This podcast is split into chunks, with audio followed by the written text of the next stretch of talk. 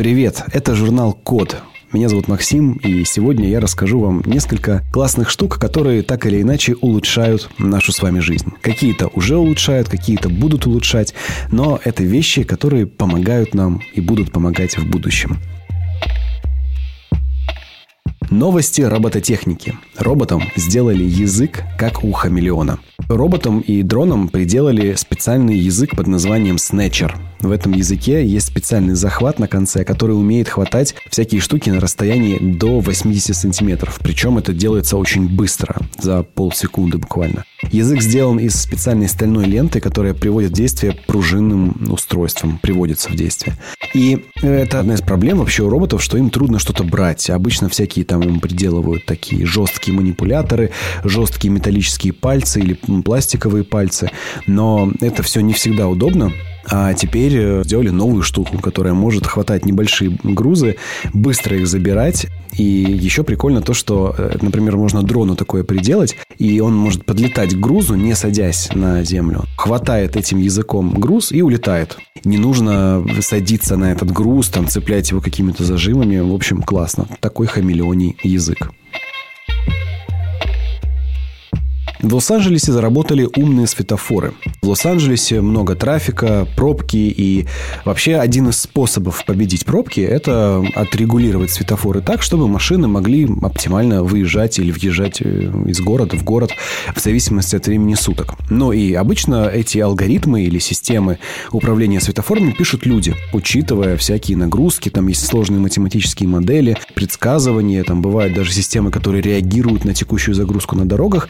Но вот в Лос-Анджелесе взяли эту систему, сделали под управлением искусственного интеллекта. И так вот, эта система, она регулирует свет светофоров на основе не таймеров, которые могут быть прописаны внутри этой системы, а на основании загруженности дорог по факту.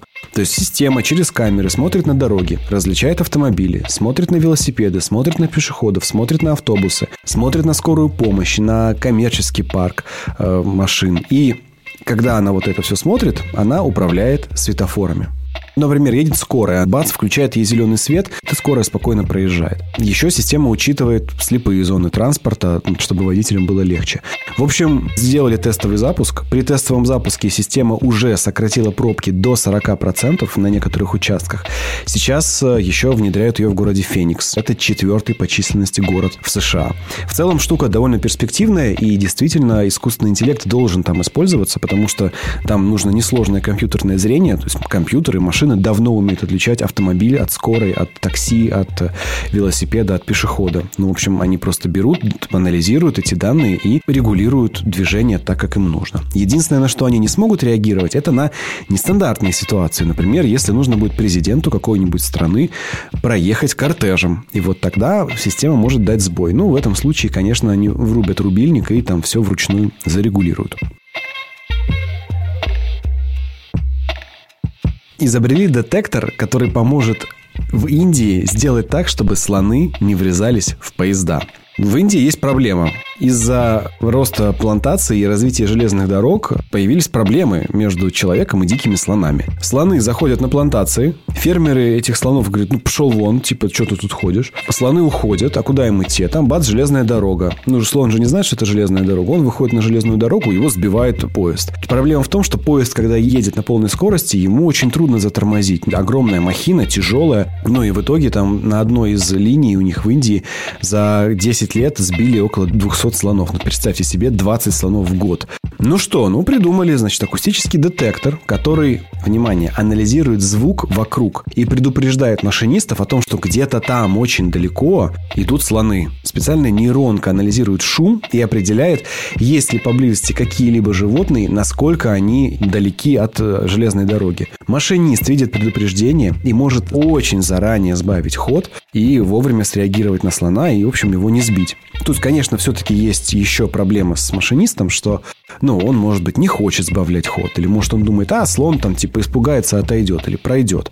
Мало ли, как это будет. Но в целом, если ты знаешь, что перед тобой слон, не когда ты его увидел, а когда, типа, еще его даже не видно, конечно, смертность слонов это снизит. Но еще важно, конечно, чтобы смертность людей тоже это снижала, потому что хуже, если, например, из-за попадания в слона умрут люди. То есть это вообще будет очень плохо для нас, как для людей. Поэтому мир слонам, мир людям, дай бог, чтобы технологии защищали все живые души.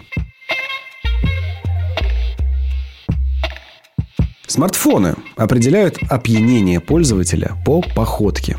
В телефонах, как вы все знаете, есть датчики под названием акселерометры. Это датчики, которые измеряют, куда телефон ускоряется. Так вот, если правильным образом обучить акселерометр в телефоне, он может определить по походке, что человек немного под шофе. Значит, э, специальные ребята в Стэнфорде, в Пало-Альто, взяли, провели такой эксперимент. Они взяли участников, несколько человек, и сказали, пройди по прямой линии вперед и назад.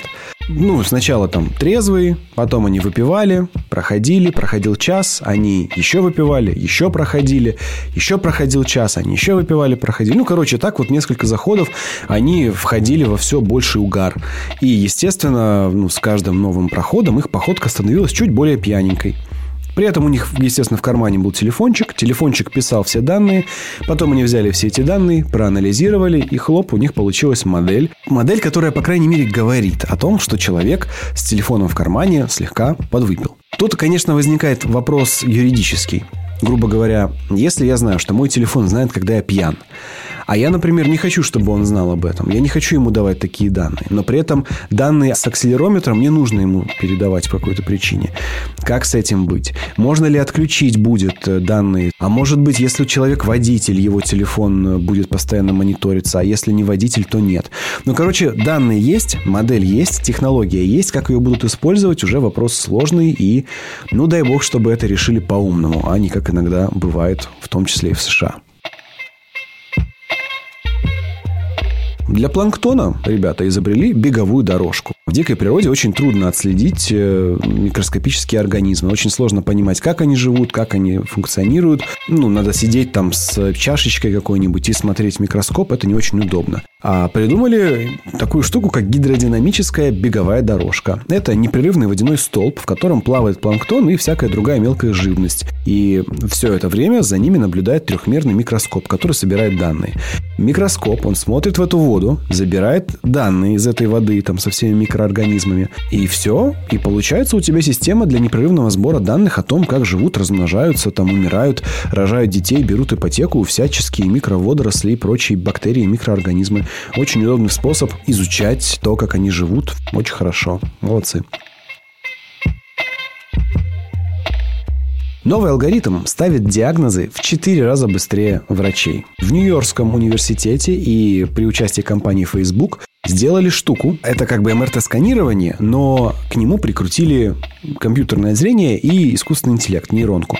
И эта система вместе делает так, что диагнозы по снимкам МРТ ставятся абсолютно так же точно, как врачи, но в два, в три, в четыре раза быстрее, чем это может сделать врач. Значит, обычное МРТ, как вот мы обычно привыкли, приходишь, там снимаешь все металлическое, ложишься в девайс. Процедура длится, ну, около 45 минут. Потом врач получает только картинку.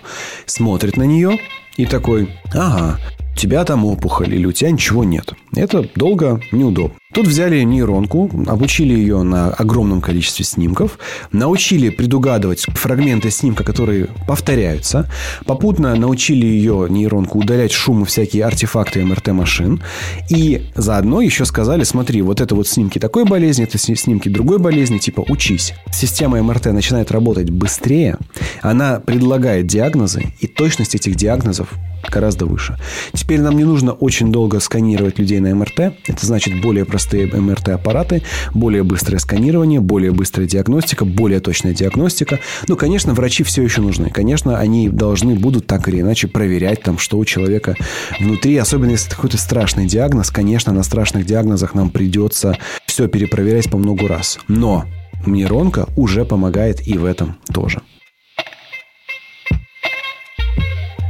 Сингапуре исследователи компьютерной безопасности, ну, хакеры, так скажем, придумали, как по звуку ключа воссоздать его форму. Это просто взрыв мозга. Есть разные типы ключей, понятно, да, разные типы замков.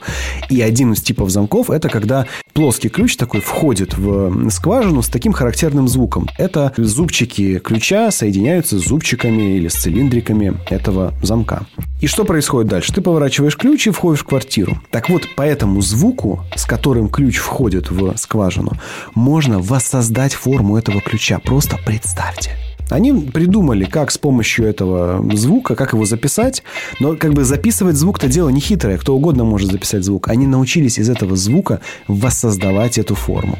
Ну и потом все, ты получил звукозапись, просто стоял за углом возле квартиры, куда заходил человек, записал на микрофон, пришел домой, воссоздал рисунок его ключа, напечатал его на 3D принтере, на следующий день, пока тот на работе, пришел, открыл своим новым ключом, вытащил у него все iPad, iPhone и ушел. Кошмар вообще, ужас. В общем, замки крайне, оказывается, ненадежные, но с другой стороны, а что делать? Ставьте систему видеонаблюдения, что ли, я не знаю. Кстати, эти же ребята в Сингапуре придумали, как взломать кодовый замок поворотник, который на сейфе, который ты крутишь там в одну сторону, в другую, в третью, в четвертую, повернул, повернул, повернул там на нужное количество делений и открыл. А вот они придумали софт для часов, который по движению этих самых часов могут сказать, насколько ты повернул э, циферблат и подобрать тебе таким образом код от э, этого сейфа. В общем, небезопасно, друзья. Лучше, чтобы никто не знал, сколько у вас денег. Если говорить о безопасности, можно посмотреть такую штуку. Есть микрокомпьютер Raspberry Pi. Компьютер такой на ладони. Это просто плата. Без экрана работает от USB. И на него можно, во-первых, нацепить USB-камеру, а во-вторых, установить специальную программу под названием Motion Eye. Загуглите, довольно прикольная штука. Она работает как сервер камер наблюдения. Ты говоришь ему, например, вот я к тебе подключил камеру, снимай с нее картинку каждые, например, 5 секунд и присылай мне на почту, например. Или следи за этой комнатой. Если кто-то движется, запиши это на свою встроенную карточку. У меня, например, настроено так, что эта штука следит за моей комнатой, и если что-то происходит, ну, там, движение какое-то или что, она записывает видео и отправляет сразу на Google Диск там через специальную интеграцию, которая встроена прямо в эту систему.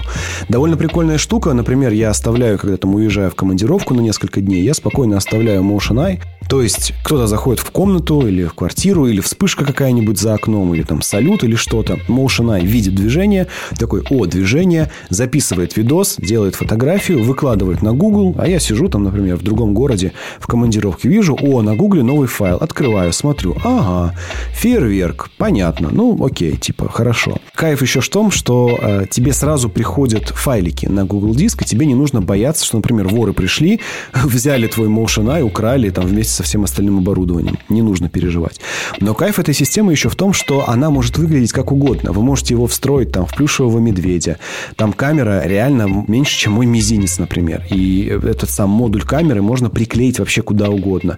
В общем, я попробовал, сделал, дико вообще порадовался за то, как это работает. Если вам интересно, то попробуйте, загуглите Raspberry Pi. Но главное, Motion Eye. Это система для видеонаблюдения. И вот еще хочется сказать, вообще много есть камер видеонаблюдения для дома, и в свое время у Мегафона были эти камеры, и на самом деле у всех производителей, там у Xiaomi есть такие камеры, это все замечательно и хорошо, но когда у тебя, например, камера Xiaomi, для того, чтобы хранить свои видеозаписи где-то на сервере, тебе нужно платить за облачное хранилище. Похожим образом работают и другие камеры, там и другие сервисы. Ты покупаешь камеру за какие-то деньги, но чтобы видосики, которые она записывала, где-то хранились, тебе нужно еще дополнительно в месяц сколько-то платить.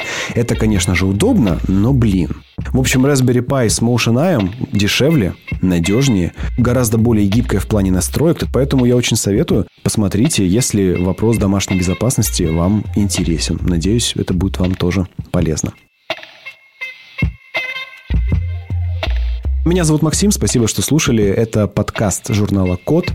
Мы продолжаем рассказывать вам о хороших технологических новостях в мире. Ну, иногда тревожных. Буду рад, если оставите комментарии, поставите нам какой-нибудь лайк, плюсик, если вы поделитесь этим подкастом с друзьями. И, конечно же, заходите на сайт thecode.media. У нас там классные статьи про программирование, IT-профессию, деньги, разработку, всякие классные проекты, науку и все такое. Спасибо за внимание. Услышимся скоро. Пока.